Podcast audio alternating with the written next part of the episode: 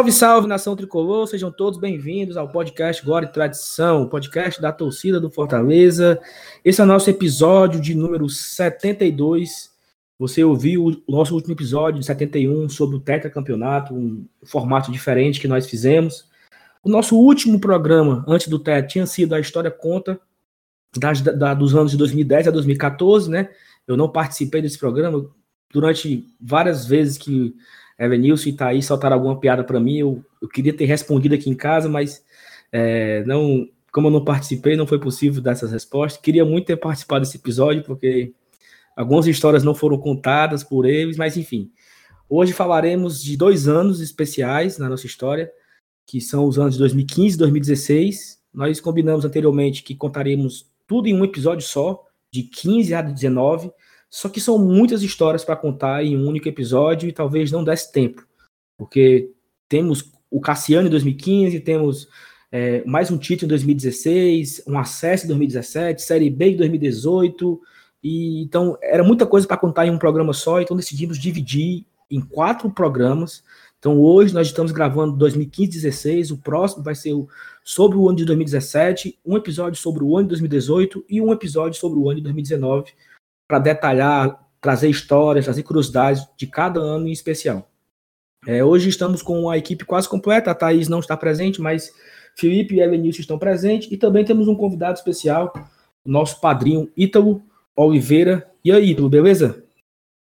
Fala pessoal, tudo bem? É prazer estar participando aqui com vocês, Saulo, Felipe, Elenilson, a gente também que não está podendo participar hoje, mas fico muito feliz em poder contribuir aqui com, com o projeto falar com a Nação Tricolor. E aí, Felipe, beleza? FT Miranda.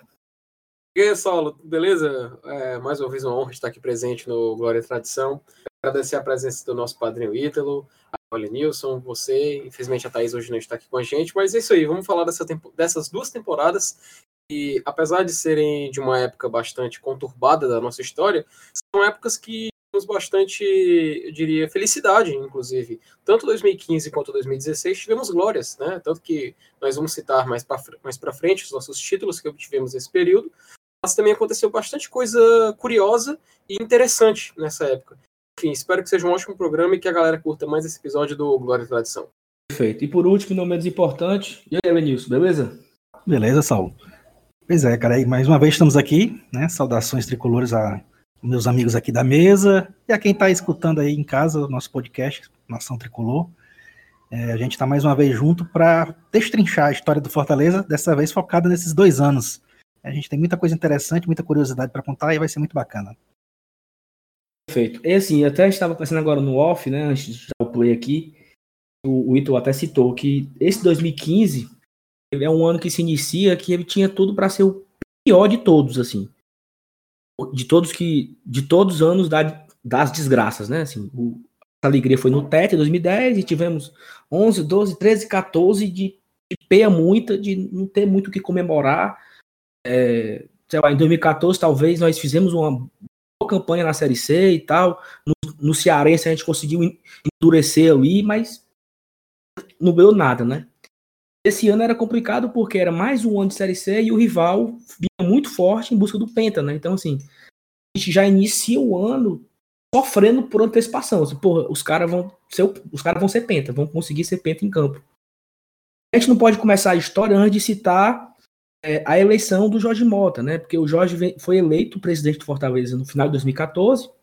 É, o Baquite saiu, é, né? O, após o jogo do, do Macaé, praticamente foi a última atividade, podemos dizer assim, da diretoria do Osmar Paquite, e teve eleição no final do ano, no, no 1 de dezembro de 2014, teve eleição, Jorge Mota venceu o Silvio Carlos e foi eleito presidente de Fortaleza.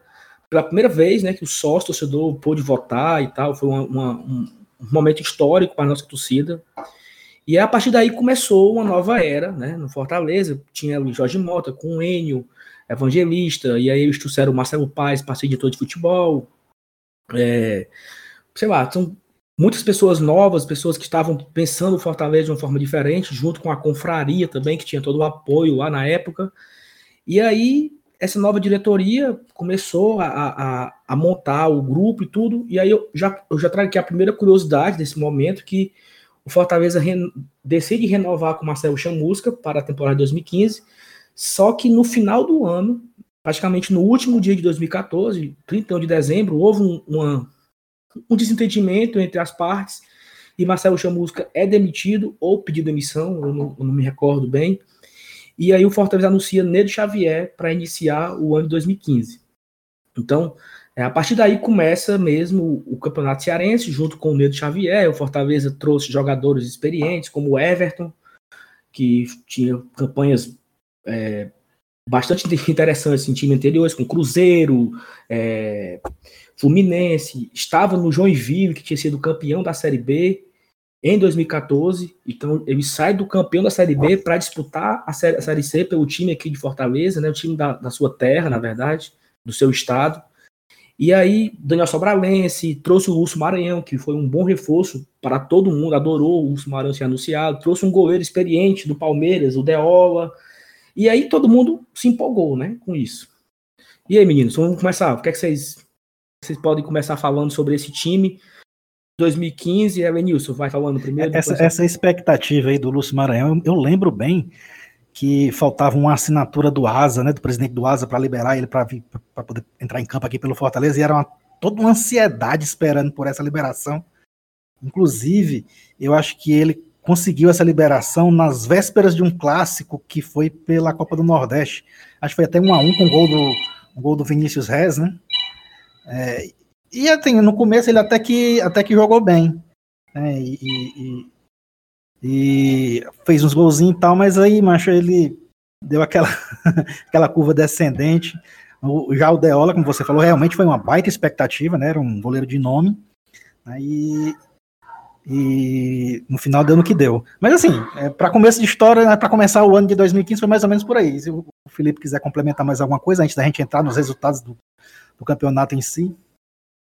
Perfeitamente. É, o Saulo estava citando, quando ele falou do Everton, eu lembro que o Everton ele havia sido campeão brasileiro com o Cruzeiro na Série A é, em 2013. Em 2014 ele foi campeão da Série B com o Joinville em 2014, obviamente. Em 2015, quando ele chegou no Fortaleza, eu me lembro de uma certa expectativa, principalmente entre nós torcedores, que a gente conversava, ah, será que agora ele foi campeão da Série A, da Série B, e será que ele está vindo no Fortaleza finalmente conseguir, além de tirar o clube, ser campeão brasileiro da Série C, existia esse questionamento. Eu me lembro de eu conversar com muitos colegas meus sobre esse assunto.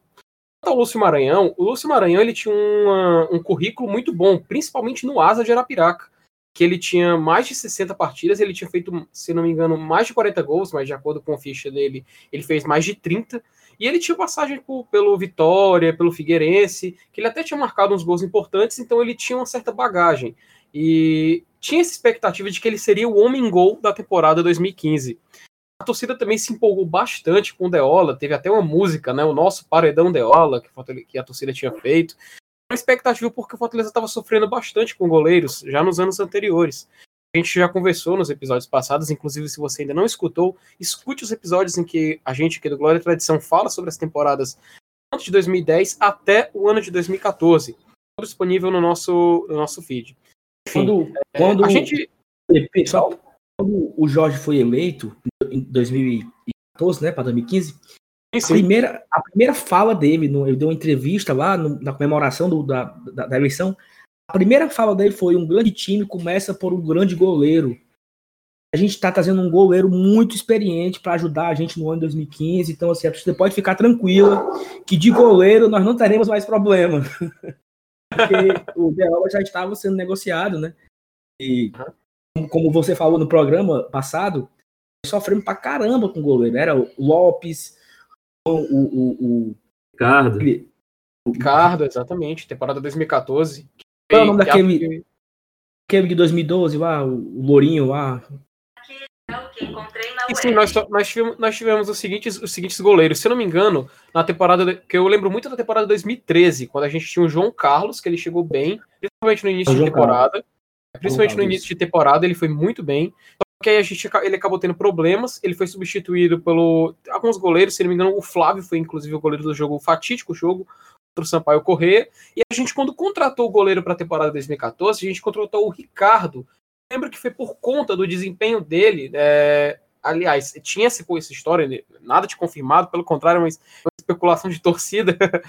ele teria sido contratado por, por causa do futebol, de, por causa que ele pertenceu em casa. Só que existia uma lenda urbana entre os torcedores que a contratação tinha sido errada, porque era o goleiro errado do Icasa havia sido contratado. Eu lembro da torcida conversando e brincando com isso, porque realmente o Ricardo no Fortaleza teve um desempenho muito aquém do que a gente esperava, né? A gente se lembra das, das semifinais do estadual contra o Icasa, onde ele levou um gol do meio da rua que quase é, tirou o Fortaleza da decisão, e também na temporada que o jogo, o fatídico jogo contra o Macaé, onde ele levou aquele gol patético no final do primeiro tempo. Enfim, é, e com a chegada do Deola, a torcida ficou muito empolgada, como eu, como eu adiantei, fez música, cantou, torceu. A gente realmente estava com expectativa lá em cima, porque a gente já tinha um camisa 9, um jogador com experiência em Série A e em Série B, campeão das duas séries, e tinha um goleiro muito bom, pelo menos no papel. E pelo menos era o que a gente acreditava até então. Só que mal a gente podia esperar o que estava nos reservando, né? Enfim. Passa na, na, primeira, na primeira partida do Deola, porque começou o campeonato, o Deola não estava ainda regularizado, ou se estava regularizado, não estava com a, com a condição física suficiente. Ele jogou contra o Icasa, lá no Romerão. no Romerão, né? É, eu lembro 2x0 pro Icasa, ele falhou nos dois gols. Então, assim, todo mundo, porra, na estreia do cara já leva dois gols assim e tal. Então, eu, eu, eu, lembro de ter ido dormir com dor de cabeça nessa quarta-feira já, assim, porque, porra, que pode, perdendo por casa, esse time não tá tão bem assim não. E aí, Fortaleza foi ali capengando, ele conseguiu, ele conseguiu se classificar. Para quem não lembra, é, o Campeonato Cearense 2015, ele era dividido em grupos, né? Então, é, a, a, primeira fase tinha vários times em um grupo e esses times se enfrentavam e os três melhores se classificavam para a segunda fase de cada grupo, né? Então, é, na segunda fase, já virando a chave, quando chegou na segunda fase, o Fortaleza ficou num grupo junto com é, Fortaleza, Guarani de Juazeiro. Não, como era? Era Fortaleza. E Casa e Quixadá. Casa e Quixadá. Exatamente, Casa e Quixadá.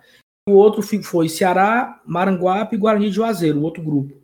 Só que é o seguinte, o, os times de um grupo enfrentavam os times do outro grupo, como se fosse agora a Copa do Nordeste, por exemplo. Era, é, é, era a mesma dinâmica.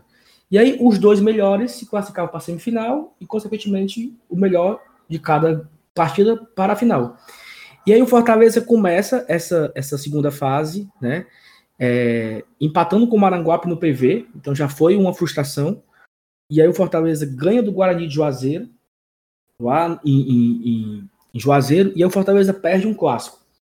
Para quem não lembra, esse clássico foi um gol que o Batoré Acho que esse jogo, esse jogo o Guarani mandou lá no Domingão, viu, se não me engano. Foi, exatamente, foi no Domingão, foi. Isso, isso perfeito.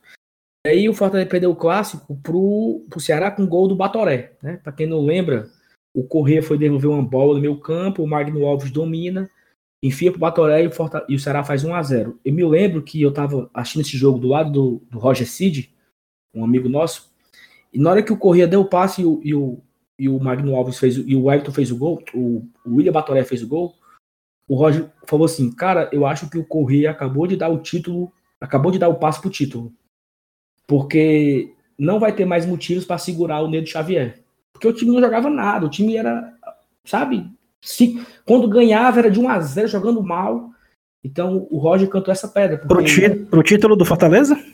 Do Fortaleza, porque assim, aí, a nossa, de vez em quando dá certa um, hein? É, a nossa esperança era o Nedo, era o Nedo cair. Então, aquela derrota, com, com certeza, faria que o, Nedo, o Nedo caísse e torcer que chegasse um novo técniimo e resolvesse a situação. Será que o Correia não sabia disso, hein? Sendo que é o seguinte, isso era um sábado. No outro sábado já tinha um novo, um novo clássico, pelo estadual, porque os times se enfrentavam ida e volta. Então já era o jogo da volta. O Fortaleza tinha que vencer para querer, para continuar vivo, para sonhar com a semifinal.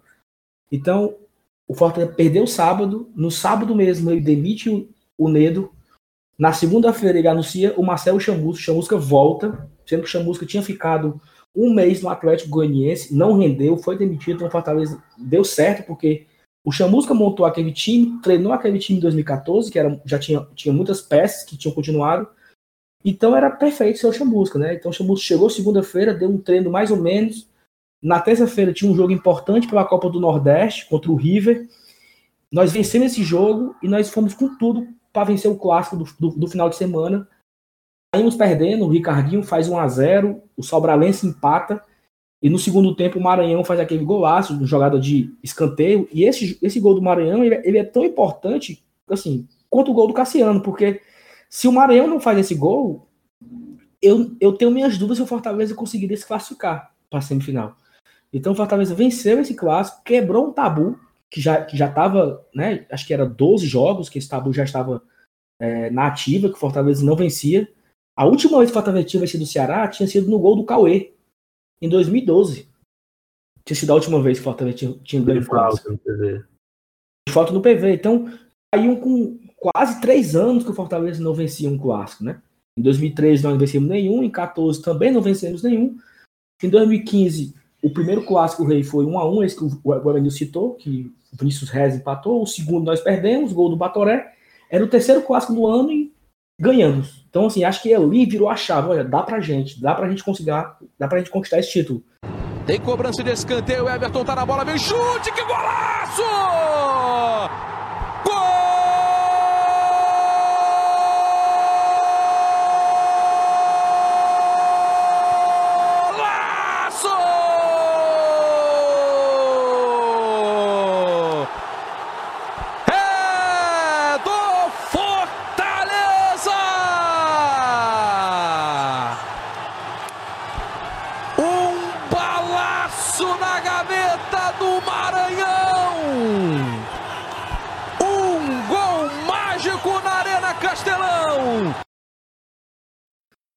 E aí, o que, o que vocês lembram dessa, dessa partida do Maranhão, Ítalo? O que, é que você lembra dele?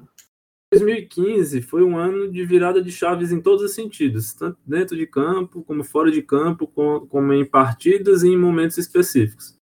Esse do Maranhão, primeiro, é, primeiro voltando um pouquinho, o lance do Neido Xavier, né?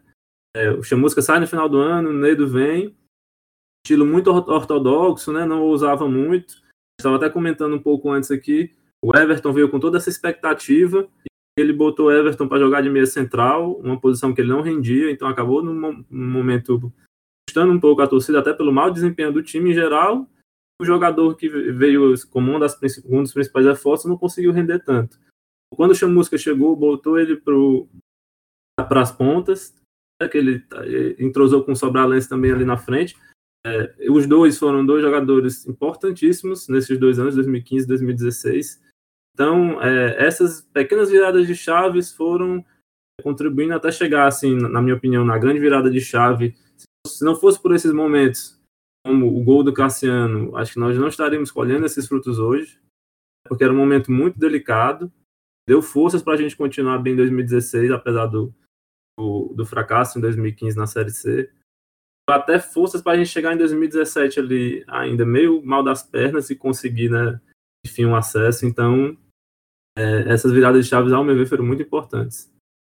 Perfeito. E vocês, Evanilson, Felipe, uma coisa a acrescentar desse, desse momento aí do. Rapaz, eu, eu vejo. Eu vejo, o, eu vejo o gol do Maranhão como um, como um, é, um doping psicológico para aquele, aquele time que naquele momento precisava, precisava de um. Feito. Precisava de, um, de, uma, de uma injeção de confiança, entendeu? Porque a gente via que o time até jogava bem, mas parece que ele mesmo disse, ah, pô, pelo jeito vamos perder de novo. Parece que entrava derrotado, mas ali não, aquele gol ali que combinou com uma virada, uma vitória de virada, eu acho que ali deu assim um, um, um tipo assim um, uma mensagem de que a gente pode, entendeu? A gente pode, a gente deve conseguir. Eu acho que, que teve esse efeito. Eu acho a importância desse gol do, do Maranhão, é, como você falou, ela, ele foi tão quão importante quanto o, o do Cassiano. Isso. E, e, assim, e depois desse gol do, depois desse gol do Maranhão, a gente passou a, a como você falou, a, rapaz, é possível, né? Eu acho que o nosso é... time não é tão bom, o nosso time não é tão ruim assim não. Eu acho que dá certo a gente, né? Inclusive, Saulo, só para só relembrar, não sei se vocês lembram que no final desse jogo, após o gol do Maranhão, o Marcelo Chamusca, inclusive, passou mal na beira do campo. Mal, não sei, não sei mal, se vocês lembram disso. Eu acho, acho inclusive, que é, o, a adrenalina foi tão forte, sabe? Como o Elenilson falou, né? Foi o doping. Doping. É, a gente até brinca, principalmente quando fala sobre, por exemplo, assim, tem uma cena do filme Rock, até assisti com os amigos uma vez e comentei sobre, que existe a, a glória física e a glória mental. Eu acho que esse lance do, do Maranhão, ele contribuiu com a glória física e a torcida e todo mundo ficou em êxtase com essa glória moral. Porque, como, ao, mesmo tempo que a gente, ao mesmo tempo que a gente passou a acreditar que era possível, a gente também não estava acreditando que era possível. Entende o que eu quero dizer? Pode parecer um pouco confuso, mas era um momento em que a gente estava tão é, calejado de, de, de não, não conseguir vencer o rival, era, um, era uma insuficiência técnica que a gente tinha e estava quase criando um bloqueio mental, sabe?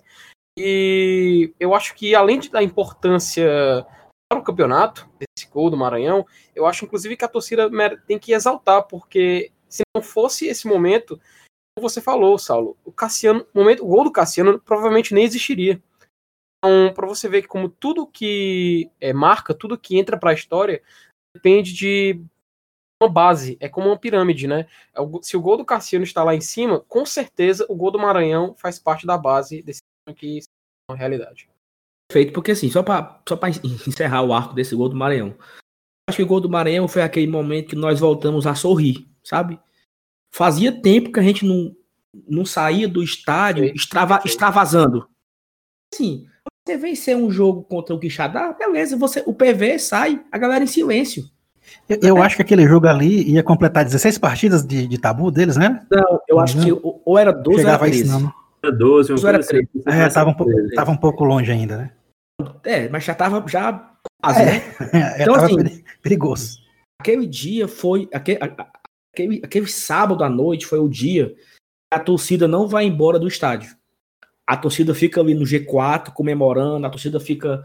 Assim, foi um, um momento, depois de, de um, um, bom tempo, que a gente voltou a realmente, sabe assim, a comemorar uma vitória. Porque foi importante demais aquela vitória. Então, a partir dali, a gente embalou, conseguimos vencer, conseguimos nos classificar para a semifinal. Aí a gente pega o, Icasa, é, lá em Juazeiro, ganha 2 a 1 O jogo da volta foi 0 a 0 a gente está na final. Então, assim, porra, estamos na final. É, os caras não são esse bicho papão, nós conseguimos vencer deles já. Então, é possível, né? Então, já para a gente pular para a final, no primeiro jogo nós vencemos de 2 a 1 né? O jogo tava 2 a 0 acho que o Fortaleza deu uma, uma, uma segurada, né? Dava para ter ido para cima para fazer o terceiro. Não sei se vocês lembram desse jogo, né? O Fortaleza começa. do Nilson, né?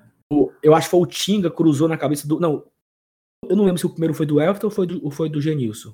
Não, foi o, do Genilson. o Everton bate. Na, o Everton na bate final foi do Genilson. O Everton e Charles contra. Foi marcado o gol do Charles, gol contra. Foi. Ah, Outro foi gol do Genilson. O gol do Ceará foi do Magno Alves. O Everton bateu o escanteio rasteiro, né? Cada ensaiada, o Genil só empurrou. É, alguém cruzou na área, acho que foi o Tinga, cruzou e o Everton cabeceou, mas o, Everton junto com o Chaves. 2 a 0 e aí é nós, porra, 2 a 0 né? 2 a 0 tamo aqui, tamo vivo e, e no final do jogo o, o Magno Alves diminuiu para 2 a 1 e nós fomos para a final com a vantagem de jogar pelo empate. Né? Então, essa história já é repetida, todo mundo sabe o que aconteceu. É, Fortaleza abre o placar com Sobralense, que gerou uma música. Para quem me conhece, sabe que eu preferia que tivesse acabado aí o jogo, 1 a 0 gol do Sobralense. A música era só pro Sobralense, a homenagem era só pro Sobralense. O rival tinha sido campeão da Copa do Nordeste, né? É isso, é. Daquele extra-campo também. No meio, no, meio, no meio disso tudo, né, desses dois jogos, na quarta-feira, o Ceará ganha a Copa do Nordeste, em cima do Bahia, vencendo as duas partidas, né? Venceu Gol do Ricardinho lá e venceu aqui de 2 a 2 a 1 um, acho. Gol de do dois, acho que foi o zagueiro que fez, o Charles e o esqueci o outro zagueiro. Gilvan. Gilvan, né? Eu, eu acho que o, o Chiesa diminuiu, ou foi o Max Biancucci que diminuiu. Esse achou o Chiesa. Enfim. Aí quando acaba, o Magno Alves fala uma frase, né? É, do Te Cuida Fortaleza, e essa frase profética, abençoadíssima e Sou muito grato ao, ao Magno Alves, popularmente conhecido entre nós como Caveira, por essa frase belíssima, porque, cara, você acertou em cheio, Magno. Porque você mandou o Fortaleza se cuidar. E de lá para cá, meu amigo, a gente, a gente, a gente andou se cuidando. A gente andou se cuidando até hoje. Então, essa frase realmente foi muito boa, como o Ito relembrou aí. E aí pronto, né? Vencer, é, 1x0, 1x1, 2x1, Azizinho, a galera querendo morrer, Cassiano vai, pata, 2x2. bem rápido. Esse assunto é bem debatido, mas bem rápido. Vocês falando sobre esse jogo aí. Que é que foi assim uma realmente uma, uma acredito que uma dose de de eu queria falar adrenalina, mas não é não. É como se fosse assim, como se a gente tivesse recarregado as nossas baterias, né? Você, olha, eu torço Fortaleza. Costumo resumir para os amigos, assim, principalmente para os que torcem para outros times, né? Quando a gente vai contar um pouco da história. Para mim, como torcedor, estando lá na arquibancada, é o momento máximo do futebol. Aquele momento de filme, sabe? Que a gente vê nos filmes americanos, a bola entrando na, no, a bola entrando na sexta no último segundo. Coisas assim. Foi, foi apoteótico. Foi uma coisa assim que. É, não vou dizer que não vai voltar a acontecer, mas que desse jeito, da maneira que foi, é, devido ao contexto que está sendo vivido nos anos anteriores, é, a história conta, né? É isso assim, como é uma história já muito já é, detalhada, né, por, por, várias visões. Tivemos no último domingo a live do Fortaleza, que teve jogadores participando e tal. Eu, eu prefiro me apegar a esse gol do Cassiano, a esse título de 2015, como, como até o Marcelo Paes falou na live domingo, que o Caio César, ele também foi um grande profeta. Porque quando acaba o jogo, e aparece lá na televisão, né, o escudo do Fortaleza, campeão cearense 2015, o Caio César fala assim: é, se inicia uma nova era a partir de hoje. Fortaleza inicia uma nova era a partir de hoje. Apita o árbitro! O Fortaleza ao jejum! Começa um novo tempo! É campeão! É campeão! É campeão! Pela quadragésima vez! É campeão cearense de futebol! O torcedor do Fortaleza não acredita! Foi muito sofrimento desde 2010, que o time não era campeão. Agora é o momento de festejar, o momento de curtir essa vitória. Um empate, mas com um sabor de vitória, uma das maiores vitórias do Fortaleza em todos os tempos. Uma vitória que vem no empate. São coisas do futebol.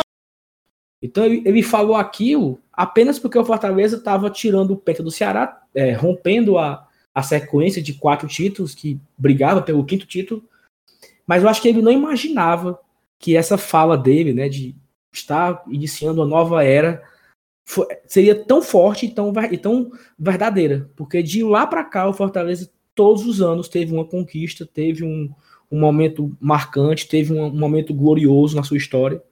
E de 2015 para cá a gente não para de crescer, né? Então, Caio César, também muito obrigado pela sua profecia que vivenciamos uma nova era. Evanilson. É isso aí, cara. Foram, é, esse momento ele foi marcante, né? Não tem como. Como você falou, já foi batido várias vezes, mas é, a gente quando assiste reprise, seja ela no YouTube, seja ela em alguma TV que está passando agora essas reprises, como a própria TV Diário passou recentemente, é, um, é um, uma conquista estadual que você analisando sozinha, né, no, no papel, na, na definição, seria um simples estadual. Mas a gente sabe que teve toda uma magia, teve todo um, um, momento, teve uma circunstância que fez com que é, ela vai ficar para sempre na memória, como diz a música. É impossível alguém que tenha vivido aquele momento, seja no estádio, seja na TV, um dia esquecer. Ele pode esquecer de outro jogo, de outra final, é, esquecer detalhes, mas dessa ele não esquece. Não tem como esquecer. É uma coisa que. E, e, que e todos, e todos os envolvidos seja quem comemora, seja quem lamenta. Exatamente, uma derrota também, também que não se esquece. Porra, o título de 2006, por exemplo, que o Ceará ganhou, né, que o Ceará tirou o nosso, o nosso teto de 2006. Não é difícil esquecer aquela, aquele ano, por tudo, porque o nosso time era um time massa, o nosso time era forte, a gente era superior, nós perdemos. Então, assim, é difícil também esquecer disso, né? Esquecer dessa derrota. Lembrar o drible do Aleluia em cima do André Cunha, não sei o quê a gente que perdeu, nós que fomos os derrotados, também não, também não esquecemos disso. Quem também perdeu no Cassiano também não esquece. Perfeitamente. Inclusive, Saulo, só, só um detalhe. É, inclusive, eu acho que a gente merece depois, futuramente, quem sabe, né, dedicar um episódio inteiro só para esse episódio. Só para rapidinho contextualizar, desde a frase Te Cuida Fortaleza, do Magno Alves, em termos de conquistas para conquistas em si significa títulos, viu? Mas em termos de conquistas para só comparação do rival, comparação com Fortaleza desde a frase fatídica do Magno Alves. O Ceará conseguiu o título cearense de 2017, acesso na Série B de 2017 e o título cearense de 2018. O Fortaleza, desde essa frase de Magno Alves, conquistou o Cearense 2015, o Cearense 2016, o acesso na Série C de 2017, o acesso na Série B de 2018, consequentemente o título da Série B de 2018, o Campeonato Cearense de 2019, a Copa do Nordeste de 2019 e a Copa e a vaga na Copa Sul-Americana de 2020. Ou seja, eu acho que dá para perceber bem quem foi que se deu melhor, não foi? Perfeito. Te cuida, Fortaleza. Te cuida, é... Fortaleza. e vamos bem rápido para encerrar a temporada, antes de ir para a Série C. A gente participou também da Copa do Brasil 2015 e também da Copa do Nordeste. Né? Na Copa do Nordeste, nós tínhamos um grupo que era Fortaleza, Botafogo, River e o Ceará. Nós nos classificamos em segundo lugar do grupo. Né? Chegamos na última rodada, um jogo contra o Ceará no Castelão. Se a gente empatasse, nós seríamos líder, só que nós não conseguimos empatar, nós fomos derrotados.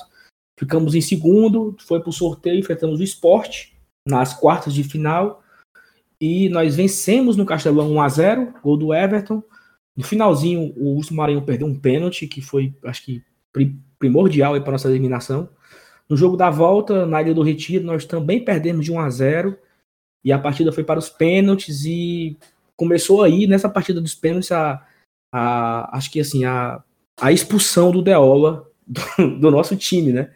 Porque por mais que Correia e Cassiano que, que foram os que perderam as cobranças, o Deola não pulou em nenhuma bola. Então, assim, é, chutou no gol é gol e, e nós fomos eliminados para o esporte e, e, consequentemente, depois disso, o, o nosso rival che chegou a ser o campeão, né? Na, como nós citamos já. Na Copa do Brasil, nós passamos a primeira fase pelo River do Piauí. É, vencemos tanto em Teresina como aqui no Castelão. Detalhe pro jogo do Castelão que foi que ocorreu o primeiro gol marcado pelo Tinga.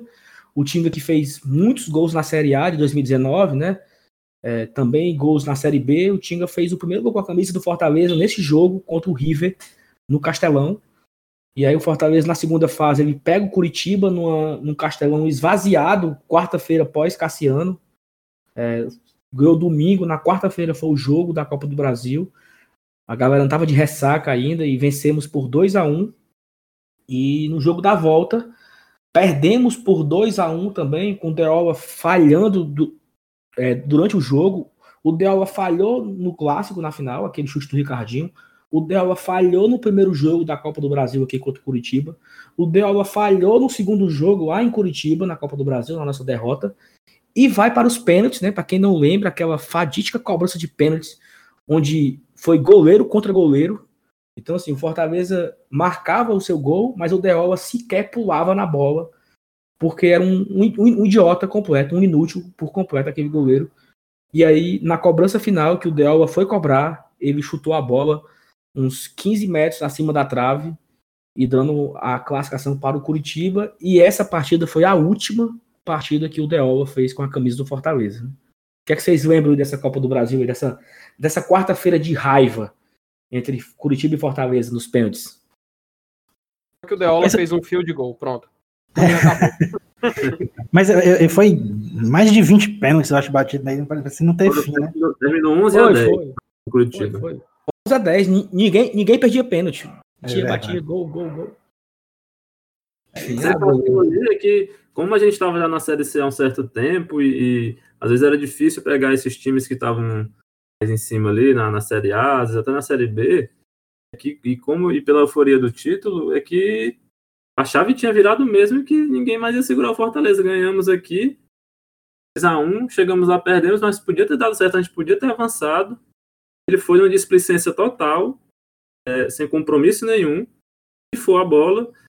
Se der certo, deu, se der certo, não deu. E aconteceu o que aconteceu, né? E o ciclo se encerrou ali, graças a Deus, ele nunca mais voltou a campo camisa do Fortaleza. É, e, e só uma curiosidade bem rápida sobre esse jogo. Esse mesmo dia que o Fortaleza foi eliminado, o Sport eliminou o Chapecoense também pela Copa do Brasil e também nos pênaltis. E uma história, né, em off aí, que eu não, não sei bem quem foi o jogador que disse, quando o time sai do, do, do Couto Pereira, lá eliminado e sobe no ônibus, esse jogador clamou isso, oh, se a gente tivesse o Magrão aqui no gol, nós não teríamos sido eliminado lá em Recife aqui hoje. Porque o Magrão é um cara que pega pênalti. Nosso goleiro não pula nem na bola, quanto mais pegar. Então, já ficou claro ali que os jogadores não suportavam o Deola. Não era uma. Era só a torcida que não gostava dele. acho que os atletas também não, não iam mais com a cara daquele, daquele cara. Aqui também esse curiosidade interna aqui da época, né? Aí iniciou a série C, né, pessoal? A série C até que foi, até que foi legal, né? A gente passou por cima praticamente todo mundo. É, vencemos vários jogos no Castelão, jogos bem legais, até. As 18 rodadas, nós lideramos 16. É. Mais, Ito, fala aí. É, como eu falei, que nós é, lideramos de cabo a rabo essa Série C. Mais uma vez, é, o Marcelo Chamusca muito bem em pontos corridos, né? Fizemos uma campanha, o time já estava mais encorpado, Ricardo Berna chegou, fazer uma segurança a mais no gol. O, o Maranhão vinha fazendo dupla com o Lúcio Maranhão também lá na frente, né?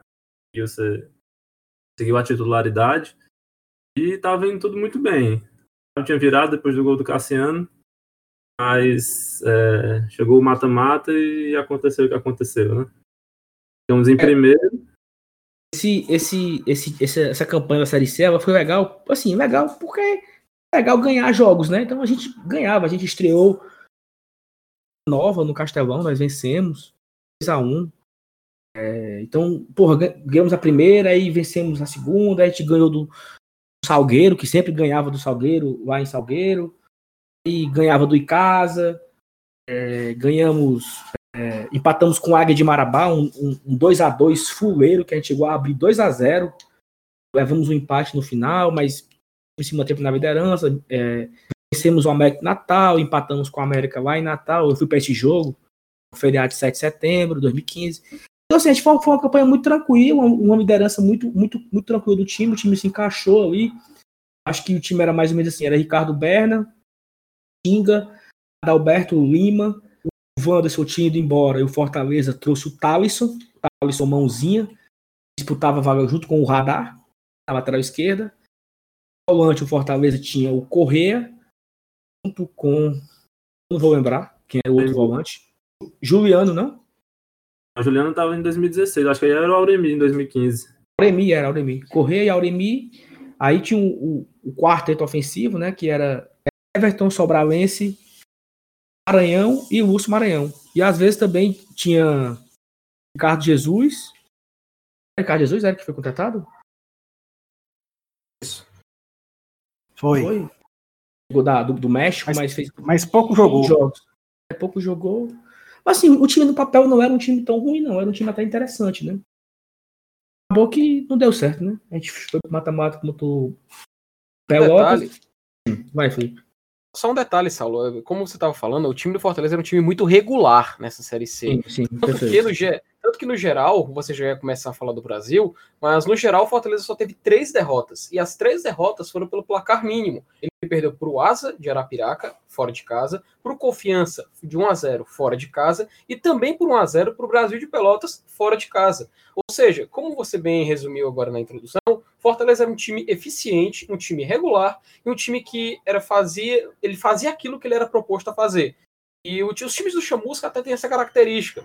Inclusive, a gente viu ele, quando foi técnico do rival na, na Série A, que ele não conseguiu fazer esse mesmo tipo de trabalho que ele ficou acostumado a fazer. Hoje no Fortaleza ele exerceu bem, fazendo um time regular. Na Série B, com o rival, ele também fez um time regular. Na Série A, onde ele teria que ter uma postura mais, uma postura diferente, se preocupar mais com, com a defesa, etc. Mas a gente viu que ele não conseguiu repetir o mesmo trabalho, entende? Além de outros fatores também que não vêm ao caso. Mas enfim, só para só pra deixar bem claro que, inclusive, o Fortaleza era um time tão regular que o Maranhão conseguiu se destacar bastante nessa época. Acho, inclusive, que foi o ponto alto da carreira dele. Ele até fez um golaço de calcanhar contra o Botafogo da Paraíba no, na Arena Castelão. Quem não se lembra desse jogo? É, infelizmente, também a gente não teve o Lúcio Maranhão em boa fase, em contraste à fase boa do Maranhão. Mas era um time, como a gente bem, bem destacou, um time que conseguiu manter a liderança, conseguiu fazer um que apesar dessas duas derrotas na fase de grupos, a gente terminou com 36 pontos, 10 vitórias e 6 empates, e com 16 de saldo de, saldo de gols positivos. A gente teve o melhor ataque da fase de grupos também, com 30 gols. Eu acho que a única equipe que empatava com a gente era justamente o Brasil de Pelotas e a Portuguesa no grupo B. Mas infelizmente a gente já sabe o destino que reservou pra gente no final da competição. O Jean Mota estava no banco nesse jogo com o Brasil de Pelotas, não era? Eu acho que não tava, Nilson. Assim, a galera. A galera... 2016. Não, ele chegou em 2015. Ele chegou em 2015. A gente tinha o Elias também, que não estava em boa fase, lembra do Elias, meia? Elias, sim, Elias, meu campo. É. Era... O Dudu Cearense também já tinha chegado, né? O Cearense. Era categoria de base pro Vila Nova, né? Porque contratou todos depois. Porque assim, ó, porque assim, o Jean Mota, ele, ele veio como uma aposta, né? Acho que ele jogava no Botafogo do Ribeirão Preto, não tenho certeza.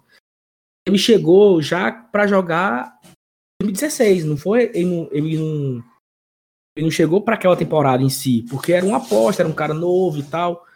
E ele chegou até a jogar a, a Fares Lopes, era aquele cara para Fares Lopes.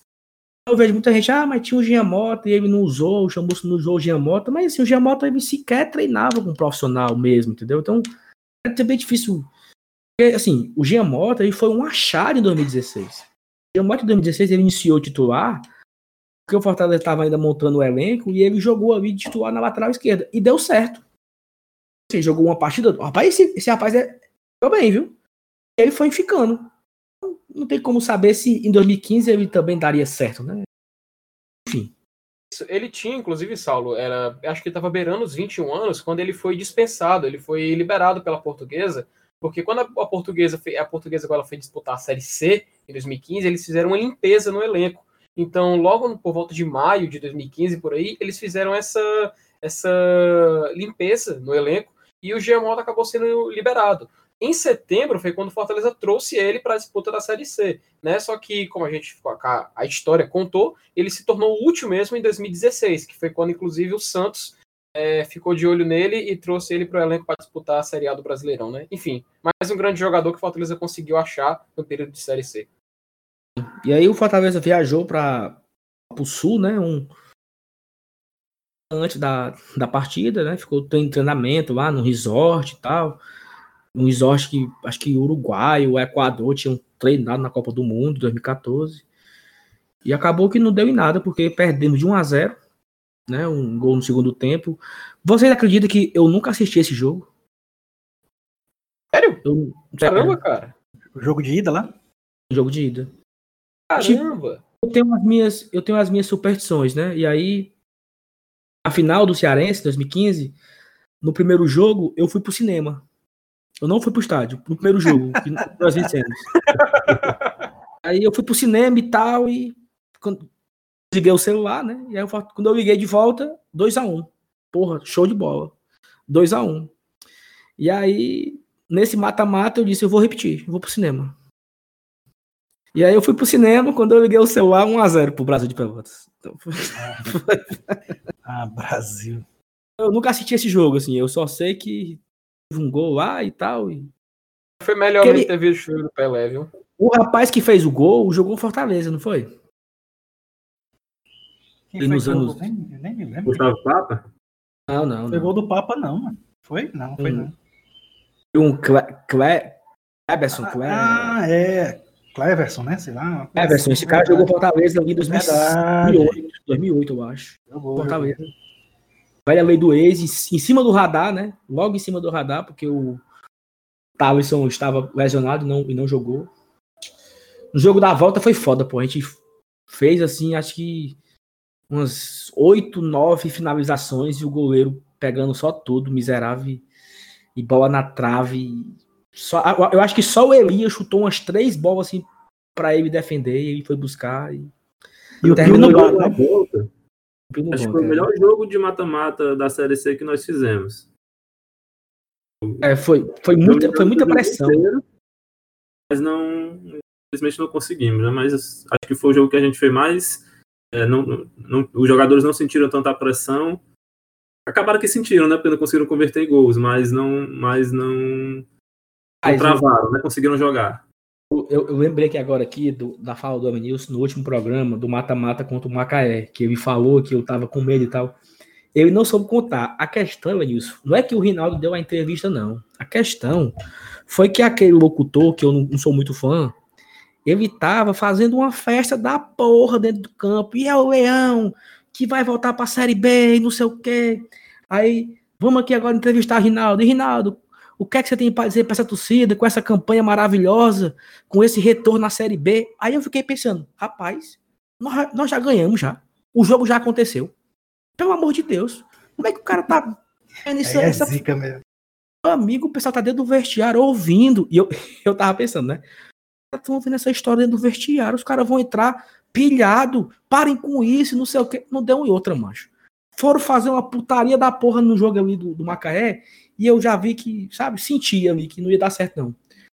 Pro, pro Pelotas, aí assim, aí assim, pro Pelotas, houve a, houve a, a superstição eu confesso que eu dei uma corda grande do evangelista, no Jorge, ó, não, não aceitem mosaico, não.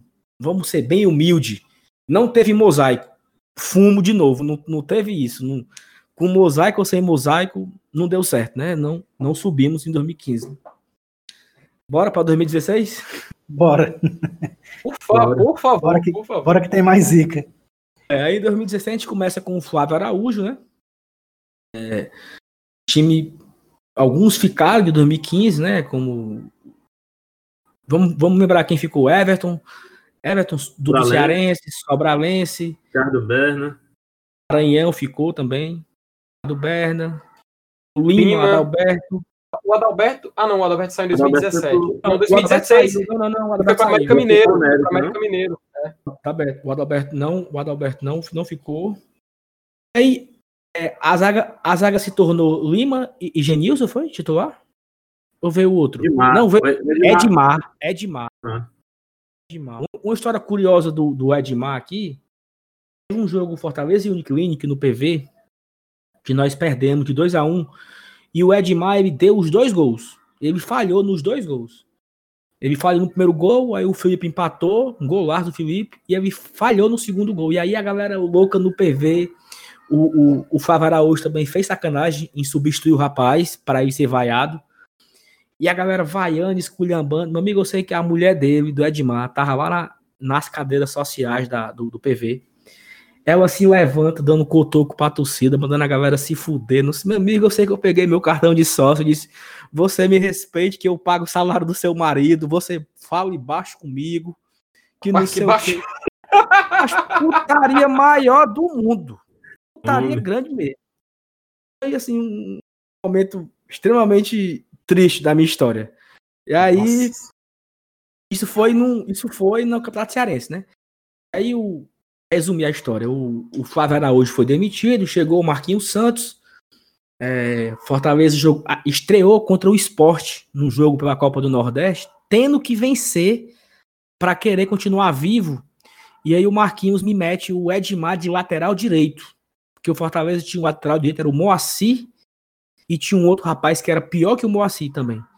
E, e aí colocou o Edmar de lateral direito e o Fortaleza fez uma partidaça, partidaça. Vencemos o, o, o esporte por 2 a 1 um. O Edmar jogou muito essa partida. Aí lá na. No, esse jogo foi no Castelão. E eu vi de longe a esposa do, do Edmar, né? E aí eu fui falar com ela. Quando acabou o jogo, olha, eu quero pedir desculpa a você. Naquele dia a gente discutiu lá no PV e tudo. Mas hoje o Edmar fez uma partida espetacular. Então, parabéns. Tomara que ele continue melhorando assim e tudo. E aí viramos amigos, né? Fizemos as pazes. Mas essa curiosidade aí sobre o Edmar. O, o Edmar foi um bom zagueiro, pô, em 2016. Tirando esse começo. Ele bem conturbado, mas, mas ao longo da temporada ele se ajeitou. Bem, ajeitou isso. Foi muito bem.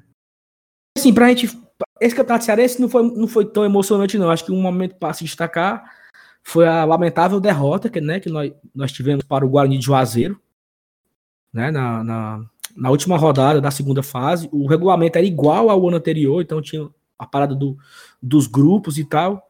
E aí o Fortaleza perdeu para o Guarani de Juazeiro na última rodada. É, e com essa derrota, né, infelizmente, o nosso rival foi eliminado né, da, da do estadual, né?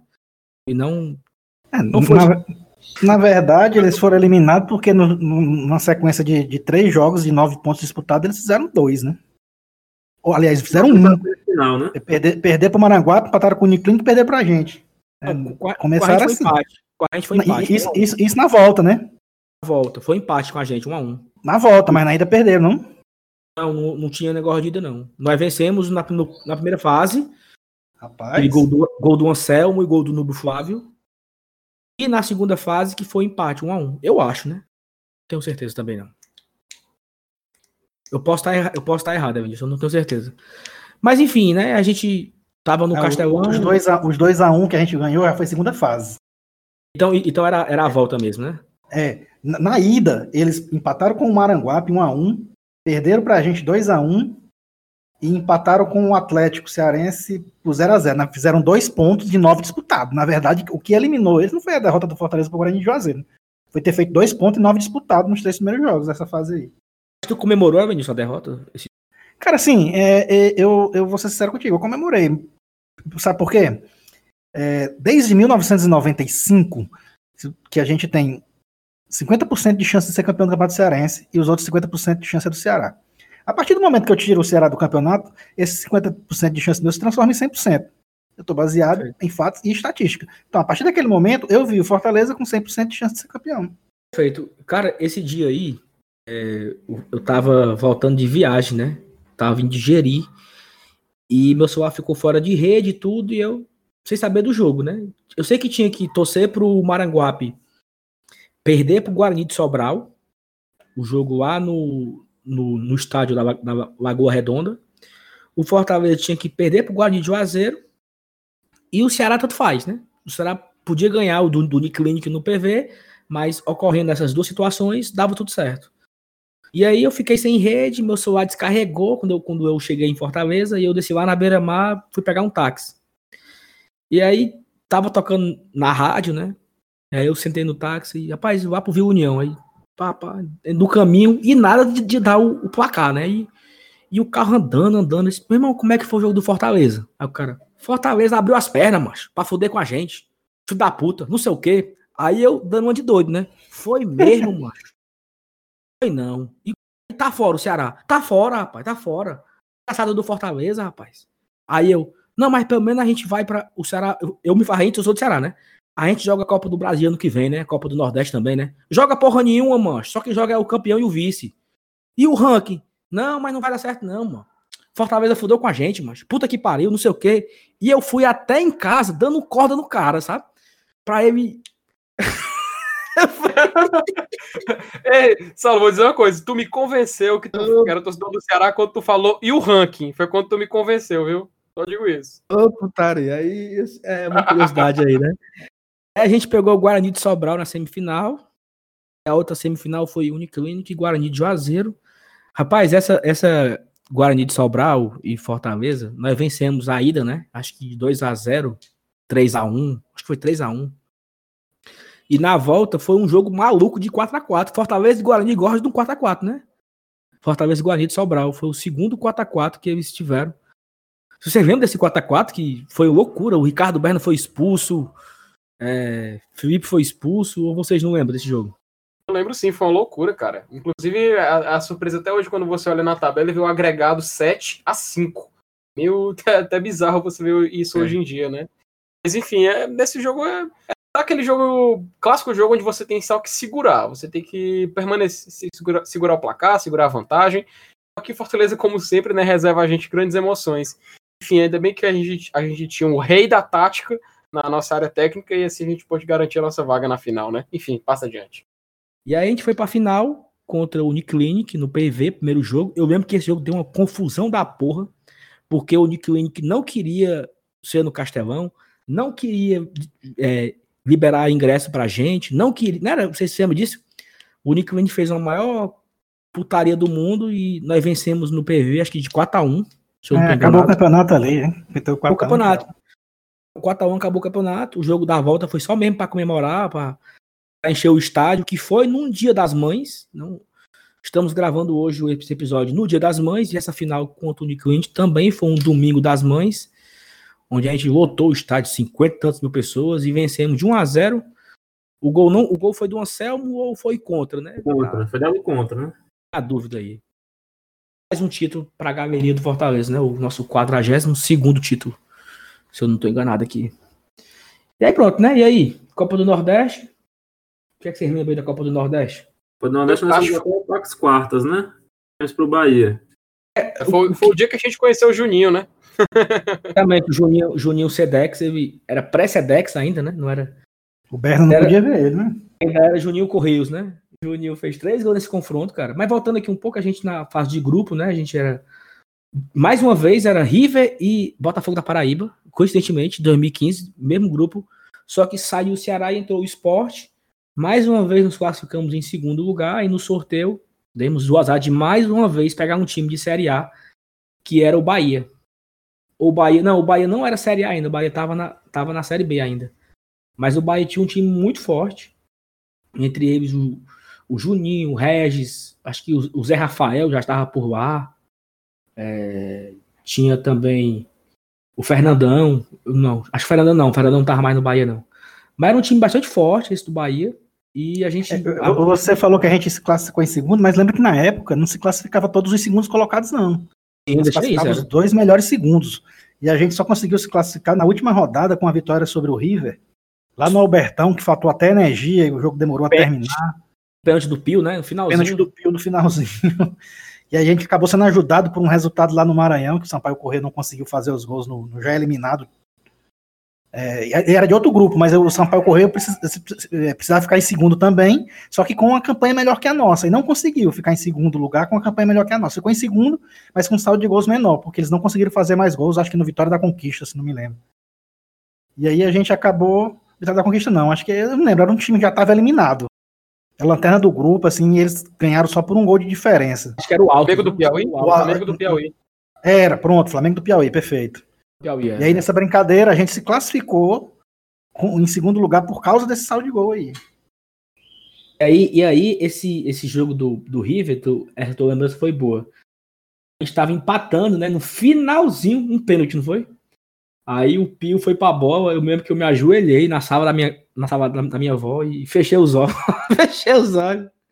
E esperei o narrador gritar o gol do Fortaleza, 2 a 1 Classificação heróica. No outro dia, um sorteio, Bahia. Olha, puta que pariu. A gente não dava sorte nesse sorteio, né? Nunca demos sorte, né? Mas, mas o jogo de volta lá a gente perdeu muitos gols, cara. O jogo de volta, inclusive, foi um- uma bola na trave no finalzinho. um jogo espetacular esse do Fortaleza, da volta. Que aquele Eduardo, gol de bola, o Eduardo e o, e o Anselmo, que o Anselmo perdeu muito gol também. Mas nós jogamos, o Sobralense jogou bola nesse dia. Cara, foi um jogo massa. Eu lembrando aqui agora, foi um jogo massa pra caramba. E o, o, o, o Juninho também fez o gol lá. Eu acho que foi 1 a 1 lá, não foi? Ou foi, ou foi 2 a 1 pra eles? Isso, um a O jogo um, da- ó. Foi. 1 a 1 Vamos é. lá. O Juninho fez 1 a 0 e a o Sobralense fez 1x0, o Juninho empatou, eu acho. Bem de fora da área, e mais uma vez o Deola, o, o Acho Deola foi não, o gol do Eduardo lá, cara. O Berna, o Berna só viu a, a, a bola passando na frente dele. Né? Berna, 3x0 pro Juninho. né? Agora podemos entrar no campeonato que, na minha opinião, consagrou o Marquinhos Santos como um dos mestres da tática do, da década, ou não?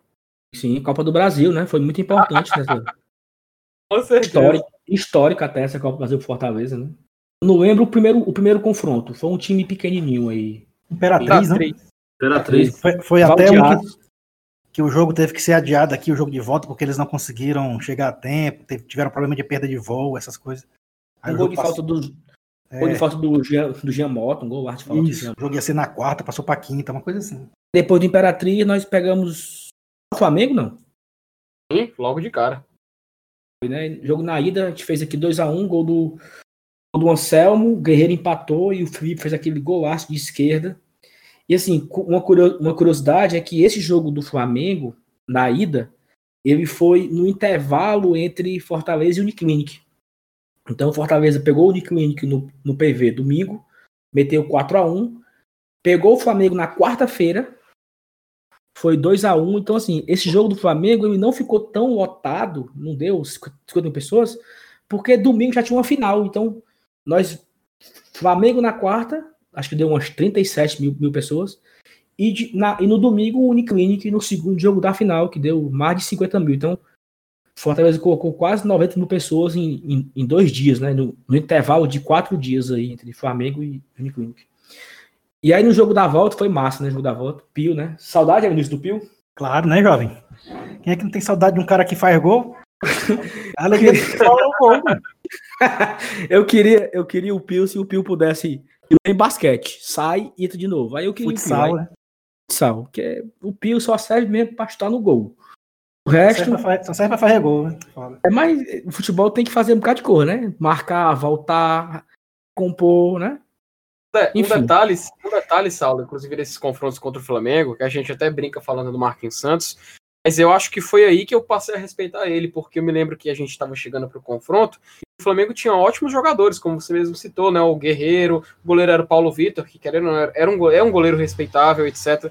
E quando a gente chegou para o confronto, é, ele armou o Fortaleza de uma maneira bem diferente. Era um Fortaleza que entrou no campo chamando o time do Flamengo. O Fortaleza estava, estava mais defensivo do que de costume.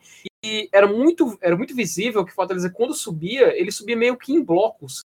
Eu lembro que quando eu assisti aquele jogo, inclusive passou, é, teve transmissão, acho que nacional pela, pela Globo, mas eu me lembro, eu lembro que eu assisti esse jogo especificamente, no, se não me engano, foi no Sport TV. Mas quando eu, ESPN, eu me lembro. ESPN, ESPN, ESPN. Isso, é, com o Mauro César comentando. O Aí, César e o, e o Paulo, o Paulo narrando. E o Fortaleza jogava, e eu me lembro que eu percebi, nossa, como o Fortaleza estava jogando diferente como ele jogava antes. O Marquinhos Santos realmente ele estudou o Flamengo e ele preparou o Fortaleza para aquele jogo. Era um Fortaleza realmente específico para aquela partida. Inclusive, quando a gente vê o gol do, o gol do Anselmo, num passe espetacular do Everton Maranguape. Ele consegue parar a bola, ele dá um, dá um toque de, de perna esquerda. O Anselmo, quando chega, qualquer atacante ali ia buscar chutar pro gol com força, tentar cortar. O Anselmo, com um simples movimento, consegue fazer um gol que nossa, eu acho que inclusive foi uma capa de, de, de, Pro Evolution Soccer pirata. Que só o que eu vi era aquela, aquela foto daquele lance dele colocando no, no gol. A gente, né, como tu falou, ainda teve aquele gol do Guerreiro, mas e o, o nosso. Me, o Felipe, cara, o Felipe é, é o que? Um dos jogadores, um dos melhores jogadores do Fortaleza dos últimos tempos. Fez um golaço, cara. Ele passou por. Ele limpou a zaga do Flamengo e deu um toque perfeito de, de canto para fazer o gol. Deu sequência ao Juninho. Felipe com ele. Dominou, escapou da marcação, trouxe para dentro da área. Ainda o Felipe para fazer o golaço!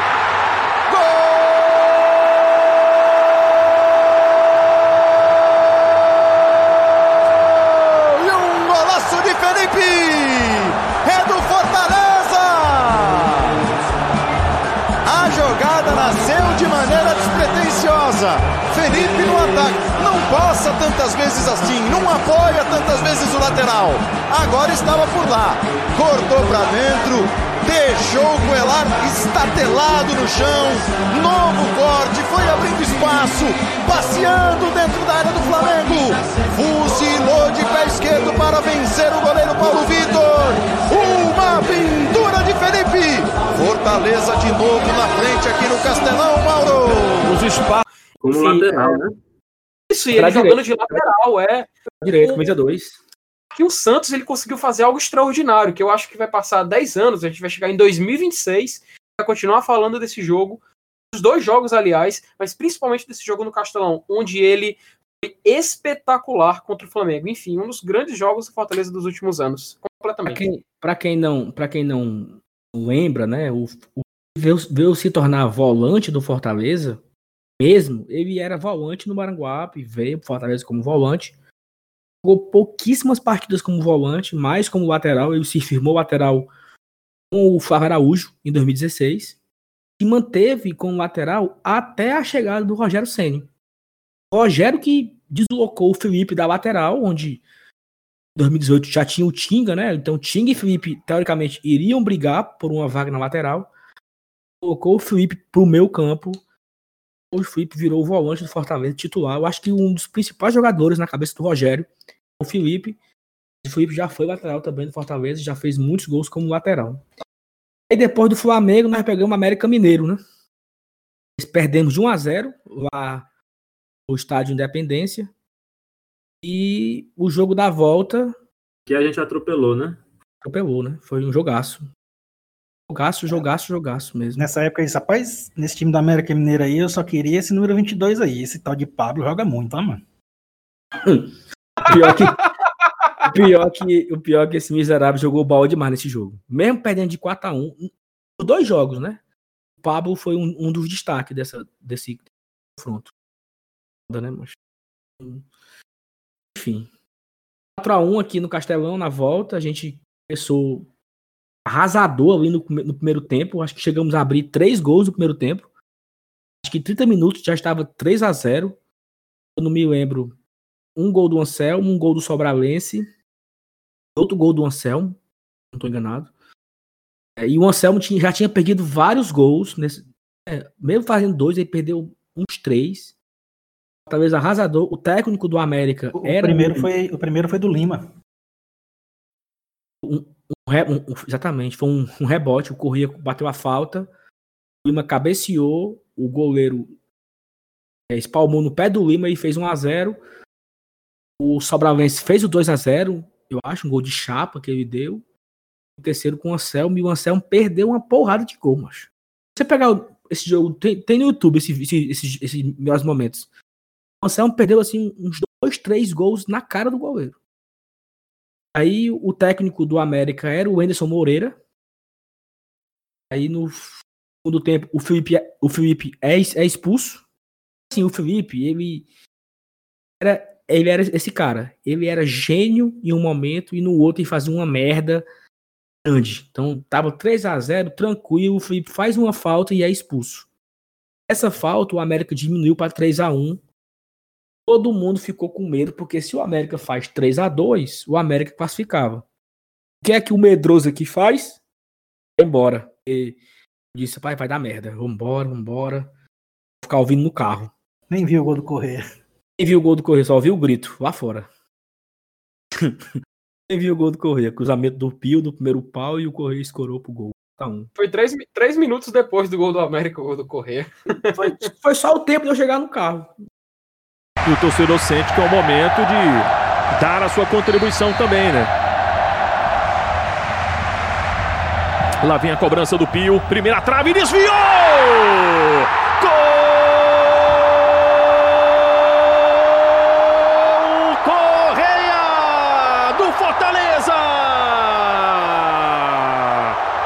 Cobrança de escanteio do Pio. Uma, duas, na terceira cobrança. O Enderson Moreira tá alucinado, reclamando porque o Correia subiu livre. Desviou na primeira trave. O Osman não subiu. Cobrança do Pio. Desvio do Correia. Com 36 minutos do segundo tempo. O Fortaleza faz o quarto gol para comemoração na torcida, para vibração do Correia. Quatro para o Fortaleza, um para o América não deu nem tempo direito de, de, de sair do estádio, fez 4 a 1 E assim, esse jogo contra o América, esse jogo contra o Flamengo, e o jogo contra o, o Remo na Série C, que também foi 4 a 1 foi um dos principais momentos do ano, assim. Se a gente. Na Cearense, a gente lembra da vitória no Ceará, aquele gol do, do Flávio, né? Que virou até música. É, Copa do Brasil a gente lembra o jogo do América Mineiro e o jogo contra o Flamengo. E na Série C, o jogo do Remo. É um jogo, é um jogo muito marcante, né? Porque o time jogou bola pra caramba naquele dia. O Fortaleza chegou a ser eliminado na Copa do Brasil para o Internacional, né? O Fortaleza poupou uns jogadores que ele estava na, ainda na fase classificatória para a Série C. Ele chegou a tropeçar algumas partidas na Série C. E aí ele mandou um time reserva para Porto Alegre. O Inter meteu um 3 a 0 muito, sem fazer muita força. Então, praticamente eliminou a gente, né? O jogo da volta, a gente empolgadíssimo. Tá com Emerson Maria. Tá com Emerson Maria, já pensando no mata-mata. A gente ganhou de 1 a 0 fizemos o, abrimos, abrimos o placar no início do jogo, uma pressão grande ali com o Sobralense e Everton. A gente fez 1 a 0 e a gente pensou, porra, eu acho que vai dar. Mas acabou que não deu, foi, ficou nisso vencemos um time de Série A, vencemos o terceiro time de Série A em casa, né? Vencemos o Flamengo, vencemos o América Mineiro e vencemos o Inter. Só que não conseguimos ultrapassar do Inter e ficamos na oitava de final. Acho que essa. Esporte, Copa do Nordeste. Bem, exatamente. E o é, Norte Inter, Flamengo e América Mineiro naquela Série A, né? É.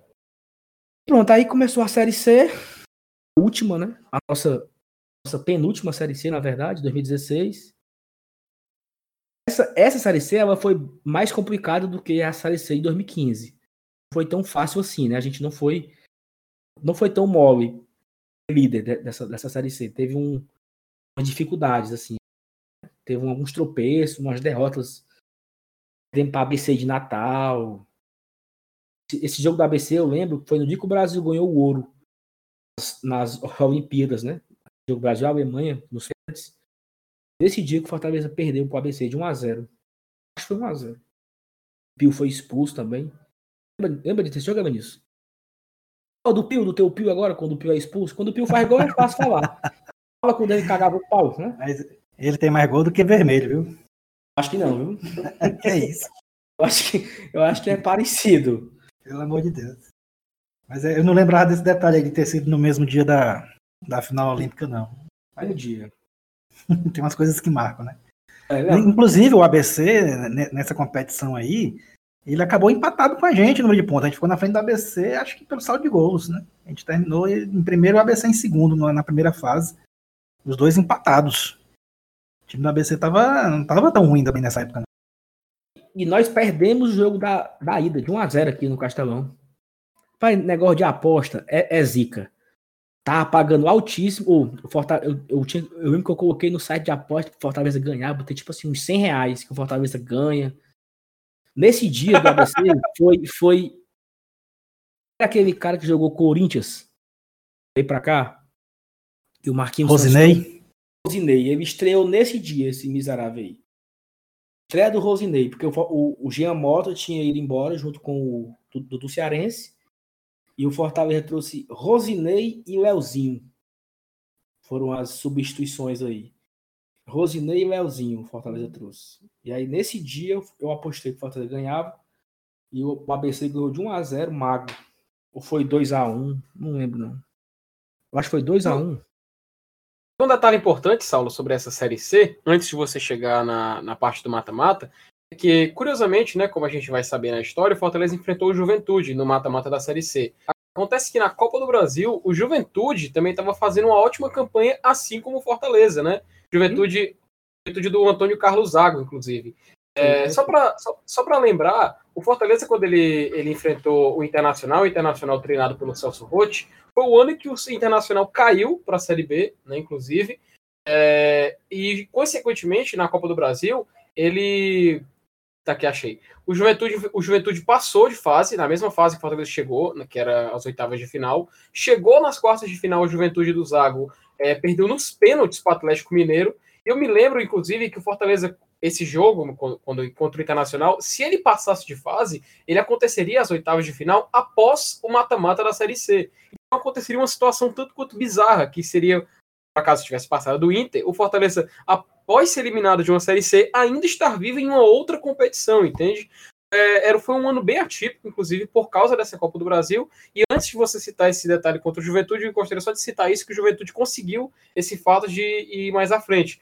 Mas, como nós já sabemos, o Juventude acabou pregando uma peça para cima do Fortaleza, né? Enfim, continue, passa adiante. É, então a gente, a gente pegou o Juventude, né? Na... Nessa primeira fase, na última rodada, teve essa antes da gente pegar o Juventude, que definiu foi o empate lá no Almeidão na última rodada com o Botafogo. Que muita gente queria que o Fortaleza perdesse para evitar o Juventude. Eu acho que rolou até uma polêmica, né? E a, a gente pode até falar disso agora, que é, foi por causa disso, ou se não foi, que o Marquinhos Santos saiu na véspera do mata-mata. É, mas eu acho que o ponto-chave dessa primeira fase foi exatamente essa última rodada lá em João Pessoa. Tem, tem, tem essa, essa história que tem que ser contada, né? Que outras pessoas colocam o peso que a diretoria pediu para o time perder para ir porque aí iria fugir do Juventude. Outras pessoas é, falam que isso nunca aconteceu. O Fortaleza mandou o time reserva para esse jogo, né? Mandou um time bem bem misto para essa partida, por vários titulares. Eu me lembro, Benício, que tu conseguiu transmitir esse jogo pelo teu Facebook. Porque esse Verdade, jogo. Eu, esse, eu peguei o sinal no satélite. Exatamente. Esse jogo não estava sendo transmitido em canto nenhum. Todo mundo estava acompanhando o jogo pelo Facebook do Avenews, que ele, para quem não sabe, o Avenews tem umas antenas meio malucas, ele conseguiu captar o sinal, transmitiu pelo celular, filmando no celular e transmitindo no Facebook dele, né? Então, é, negócio de live aí, o Evanilson já fazia isso faz tempo, tá? Então a galera tá aí por fora. o Evanilson sempre na frente do seu tempo. E aí, um 0 a 0 Fortaleza líder, mas ia pegar o quarto colocado, que era o Juventude. E aí todo mundo vai dormir naquele domingo, né? Domingo é, pós-classificação e tudo. Beleza, vamos dormir e tal. Semana que vem tem mata-mata. E aí todo mundo acorda na segunda-feira com uma surpresa que Marquinhos Santos tinha entregado o cargo de treinador que estava indo para o Figueirense. O Figueirense esse que estava na Série A e o Marquinhos ia para o Figueirense com a missão de salvar o time do rebaixamento. E aí, é impossível não citar aqui o nosso grandiosíssimo é, contemporâneo, é, um, um jornalista, comentarista, apresentador que sempre esteve à frente do seu tempo, Emanuel Sheik Magalhães, que ele disse que todo aquele que, de forma direta ou indiretamente, prejudicar o Fortaleza será piedosamente castigado. Então, depois desse episódio, o Marquinhos Santos nunca mais teve saúde. Né? Ele, tá, ele está treinando o Juventude, por coincidência. Ele é técnico do Juventude, Juventude está na Série C de novo. O Figueirense foi rebaixado para a Série B naquele ano, 2016. Nunca conseguiu voltar para a Série A até então. É, ano passado ele quase foi para a Série C, teve jogo, é, jogadores não foram para a partida porque estavam com salário atrasado, então ele perdeu para o WO, passou essa vergonha. Então tudo isso que acontece com Figueirense e Marquinhos Santos é o castigo pelo que eles fizeram com a gente em 2016. Então vocês se liguem, viu, meu amigo? Bem feito. Bem feito por dois, Marquinhos Santos e Figueirense. Eu, que, eu queria ver eu queria ver o Marquinhos treinar de novo Figueirense, mas na Série D. Homem, pelo amor de Deus. O desabafo aqui. O Emerson, o Fortaleza contrata Emerson Maria né, para o lugar do Marquinhos Santos. E covardemente nos abandonou num pré-mata-mata. E o Emerson Maria treinou o Fortaleza, como o Felipe falou, na última partida contra o Internacional, na Copa do Brasil, que nós vencemos de 1 a 0 e nos dois jogos da Copa do, da, do mata-mata, né? Juventude, 0 a 0 lá em Caxias. Um jogo que nós fizemos um gol do Sobralense e o vagabundo Bandeirinha anulou. O gol foi legal, mas ele não deu. E aqui no Castelão, 1 a 1 né? Gol de Hugo, é, o terror Hugo, né? Já tinha. O cara tinha feito o gol do nosso rebaixamento em 2009, fez o gol de mais um ano de Série C em 2016 e no final do jogo a gente empatou com o Pio de falta, um golaço do Pio, em uma pressão da porra. A bola pegou na trave, depois quase que a gente farra o 2x1, mas acabou que a bola não entrou e mais um ano de Série C, né? Para encerrar, o que, é que vocês falam desse jogo, desse confronto Fortaleza Juventude? O, o Santos complicou um pouco as coisas, né? Quando ele abandonou. O, o Emerson Maria veio, mas ele veio assim só para ter alguém em pé lá na beira do gramado, porque já não tinha mais muito o que fazer, a não ser. Não, não tinha tempo para ele incrementar alguma coisa no, no, sistema tático, enfim. E eu acho que o time perde um pouco a confiança, né? Quando o treinador vai embora, a gente não pode falar que da circunstância que foi aconteceu realmente. Teve a proposta do Figueirense, ele foi, é o fato que a gente tem, né? Ele fez isso, abandonar um time num momento tão importante assim, que ele sabia que tudo estava acontecendo aqui nos anos anteriores. Então, é, acho que o psicológico mexeu né, nessa decisão. Ele arregou, então, tu acha, Heitor? É, ele. Eu não, não sei o que foi aconteceu. Acho que ele. Não sei se ele percebeu que não ia dar ou se ele cresceu os olhos com a proposta do Figueirense, mas é, o que ele fez ali foi. Acho que foi uma falta de profissionalismo na época. Porque, e ele tá... chegou a voltar, ele teve outra passagem pela Fortaleza bem apagada, né? É, mas aí é só mesmo pra. Revoltado, né? Mas assim. Enfim. Eu não gosto. Não gosto de entrar muito, não, porque eu fico com raiva dessa história. Eu tenho raiva. É, pois é, também. e tu, Evanilson, o que é que tu lembra do teu Rei da Tática? Rapaz, eu, eu, o Rei da Tática, eu acho que a gente teria subido se ele tivesse ficado. É, é realmente a, a, tristeza com relação a ele é, é, essa saída aí. Mas o Fortaleza jogava bem com ele e eu gostava do estilo de jogo dele. Mas, mais uma vez, né, a gente, num jogo importante, onde chutes de fora da área eram decisivos, pelo segundo ano seguido a gente demorou a tirar o Pio do banco o em campo. É, nesse contra o Juventude ele até fez um gol, né? Se tivesse jogado mais tempo, quem sabe. Né? Mas assim, não adianta aqui ficar chorando leite derramado, até porque se a gente tivesse conseguido o acesso antes de que 2017 a história era outra, talvez nem tão bonita como a atual. Então, segue o jogo. É isso, perfeito. Então a gente ficou mais um ano na Série C. Aí a isso. gente vai. Só mais um detalhe, só mais detalhe, Saulo, porque como tu citou, é, eu lembro rapidinho, só para contextualizar. Durante essa Série C 2016, Marquinhos Santos tinha recebido uma proposta, salvo engano, do Náutico. Ele recusou, até justamente porque ele disse que o projeto dele era com Fortaleza e tudo mais, ele adiantou o Figueirense houve isso. Até entre a torcida a gente houve uma. houve várias conversas na época, assim. Que talvez é, aquela decisão dele no estadual de Fortaleza perder, acabou perdendo pro, pro Guarani. Será que isso depois afetou no jogo contra o Botafogo da Paraíba? Será que aconteceu algo semelhante? Sempre especulações, nenhuma certeza, né? A grande certeza é que é, Marquinhos Santos não treinou Fortaleza no mata-mata. E o Emerson Maria chegou, teve uma vitória com o Inter e dois empates, o que credenciou a renovação dele para 2017. Infelizmente, como muito bem o Ítalo e o Elenilson também trouxeram, é, a história foi escrita de maneira diferente, né? Ainda bem, porque foi, foi bem. A gente viu o, as consequências da, da gente ter ficado mais um ano na Série C e, e ter acontecido tudo o que aconteceu em 2017, 18 e 19 enfim, é, eu sinceramente, do fundo do meu coração, apesar da, da grande frase do Sheik Emanuel, como o Saulo falou, que eu tanto gosto de repetir também, é, eu hoje em dia, hoje em dia, atualmente, 2020, eu não guardo mais rancor do Marquinhos Santos. Eu, eu, pelo contrário, eu tento me lembrar até com certo apreço daquele, daquela época. Infelizmente, ele não foi, ele não foi muito, é, eu diria gentil a palavra, mas ele não foi justo com Fortaleza. O compromisso dele, a partir do momento que ele assina um contrato com o clube, é, e assinar esse compromisso e até um compromisso até é, pessoal com a torcida é honrar até o fim, ficar até o final, nem que para isso ele seja prejudicado futuramente.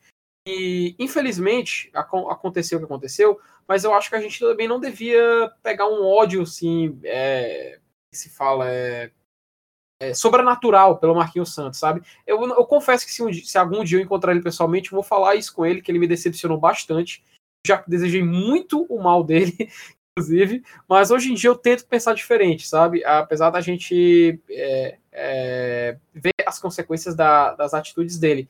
Enfim, é, espero que a carreira dele consiga deslanchar. É, eu acho que tudo que aconteceu com ele, ele pagou por isso. A, vi, a vida cobra, como a gente bem sabe. E, enfim, cara, eu espero que ele se dê bem. Que se a gente conseguiu se recuperar depois daquele episódio, ele consiga também. Enfim, Passa adiante. Ô, Felipe, deixa eu só aproveitar esse momento de reconciliação, fazer aqui uma provocação a vocês. Vocês preferem qual time? De time de 2016 do Marquinhos ou de 2015 do Chamusca? Eita. Cara, eu, eu deixar o Elenilson responder primeiro. Cara, eu acho que o de 16 foi melhor. Acho que 2016 foi bem melhor que 2015. Acho que o, o 16 era, ele era mais encorpado, assim, era mais, era mais maduro, né? Sabia, sabia se importar ele, estava com quase metade dos jogadores, né? Teve uma base preservada. Então, acho que cabe essa comparaçãozinha, até pelo, pelo os estilos também. É? Manteve o Berna, manteve o, o Lima, teve o Sobralense, o Everton. Então, dá para ter uma, dá para traçar esse comparativo, sabe? Entendendo. E teve melhorias também, né? A gente teve o William Simões chegando na lateral esquerda, que, que não foi bem melhor, né? Inclusive, acho que 2016, refletindo bem, era um, era um, um time mais bonito papel do que 2017 e 2015, né? Se a gente for refletir bem. Porque, como, como falou, teve a melhoria na lateral esquerda com o William Simões, teve um meio-campo mais é, defensivo, mais bem defensivamente, com o Juliano, que até foi citado anteriormente. A gente tinha um camisa 9 que era bem mais efetivo que o Lúcio Maranhão de 2015 Maranhão. e Lúcio Flávio de 2017. Então, realmente, eu acho que realmente 2016 Mas Marcelo foi o artilheiro do Brasil nesse ano, salvo engano, né? Acho que foi, não, foi, agora você me deixou, É, não, acho que do Brasil você não. Você chegou a ser um certo momento, mas não sei se chegou ao final do ano com essa, com essa marca. Porque, porque na Série C ele deu uma queda de rendimento, É. ele não chegou a marcar sempre e tal, e aí acho que deu uma queda. Mas esse time de 2016 eu acho que passaria pelo Macaé de 2014 e pelo Brasil de 2015. Também acho. E até pelo 16 também, se não fosse o vagabundo do treinador.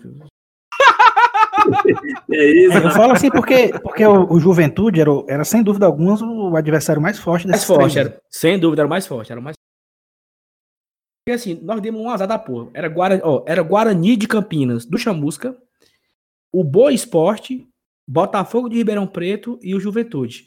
Esse Botafogo do Ribeirão Preto, cara, é impossível não lembrar do, do Botafogo da Paraíba, né, Vinícius? No último minuto, É, o Botafogo da Paraíba. a- pe- Tem até uma narração de um, de um locutor da Paraíba, né, cara, que é lamentável, o cara comemorando, pedindo a Deus para terminar o jogo, aí tem que narrar o gol do Botafogo da, de, de Ribeirão. Agora, o Botafogo tá. Não, mas não, mas não, pô. Eu, eu me confundia, Vinícius. Isso aí foi em 2017, essa história aí. Em 2016, o Botafogo perdeu Ah, pro é Boa. Perdeu pro Boa. Finalzinho E no também. finzinho também, é verdade. Fora da área, o cara chutou de fora da área e a bola É. entrou, eu acho. Foi, no finalzinho. um jogo de manhã esse jogo. Exatamente, exatamente. Um jogo de manhã. Aí em 2017 que foi o confronto de Botafogos. O Botafogo da o Botafogo do Ribeirão Preto passou do Botafogo da Paraíba. Eu acho que Exato, foi. Isso mesmo. Foi 2018. 2018, pô, porque nós não pegamos o Botafogo do Ribeirão Preto na Série B em 2018. Então ele tava na Série C ainda. É verdade. Na Série C de 2018, o mata-mata foi entre Botafogo da Paraíba e Botafogo do Ribeirão Preto. É verdade. No finalzinho, o Botafogo fez o gol. Enfim. Só um. Para encerrar, falaremos de 2017. O Felipe já deu um- um- informação que o Marquinhos, o Emerson Maria renovou o contrato, né? Só que nós tivemos eleição no final de 2016. É, e nessa eleição, o Jorge Mota foi reeleito num confronto bastante complicado contra o Renan Vieira. O Renan Vieira se aliou com com a antiga turma do Baquite e tal, Daniel Frota e etc. Aquela, toda aquela, aquela, aquela turma que nunca, ganha, nunca ganhou um pau ímpar, né? Não, não, o Renan é um cara super vencedor. Nosso último programa foi em homenagem ao Renan, do Tetra. Mas o Renan se aliou com aquela turma lá e tal, e acabou que o Renan foi derrotado pro Jorge na, na eleição. O Jorge foi reeleito, só que foi um ano difícil demais pra gente, 2017.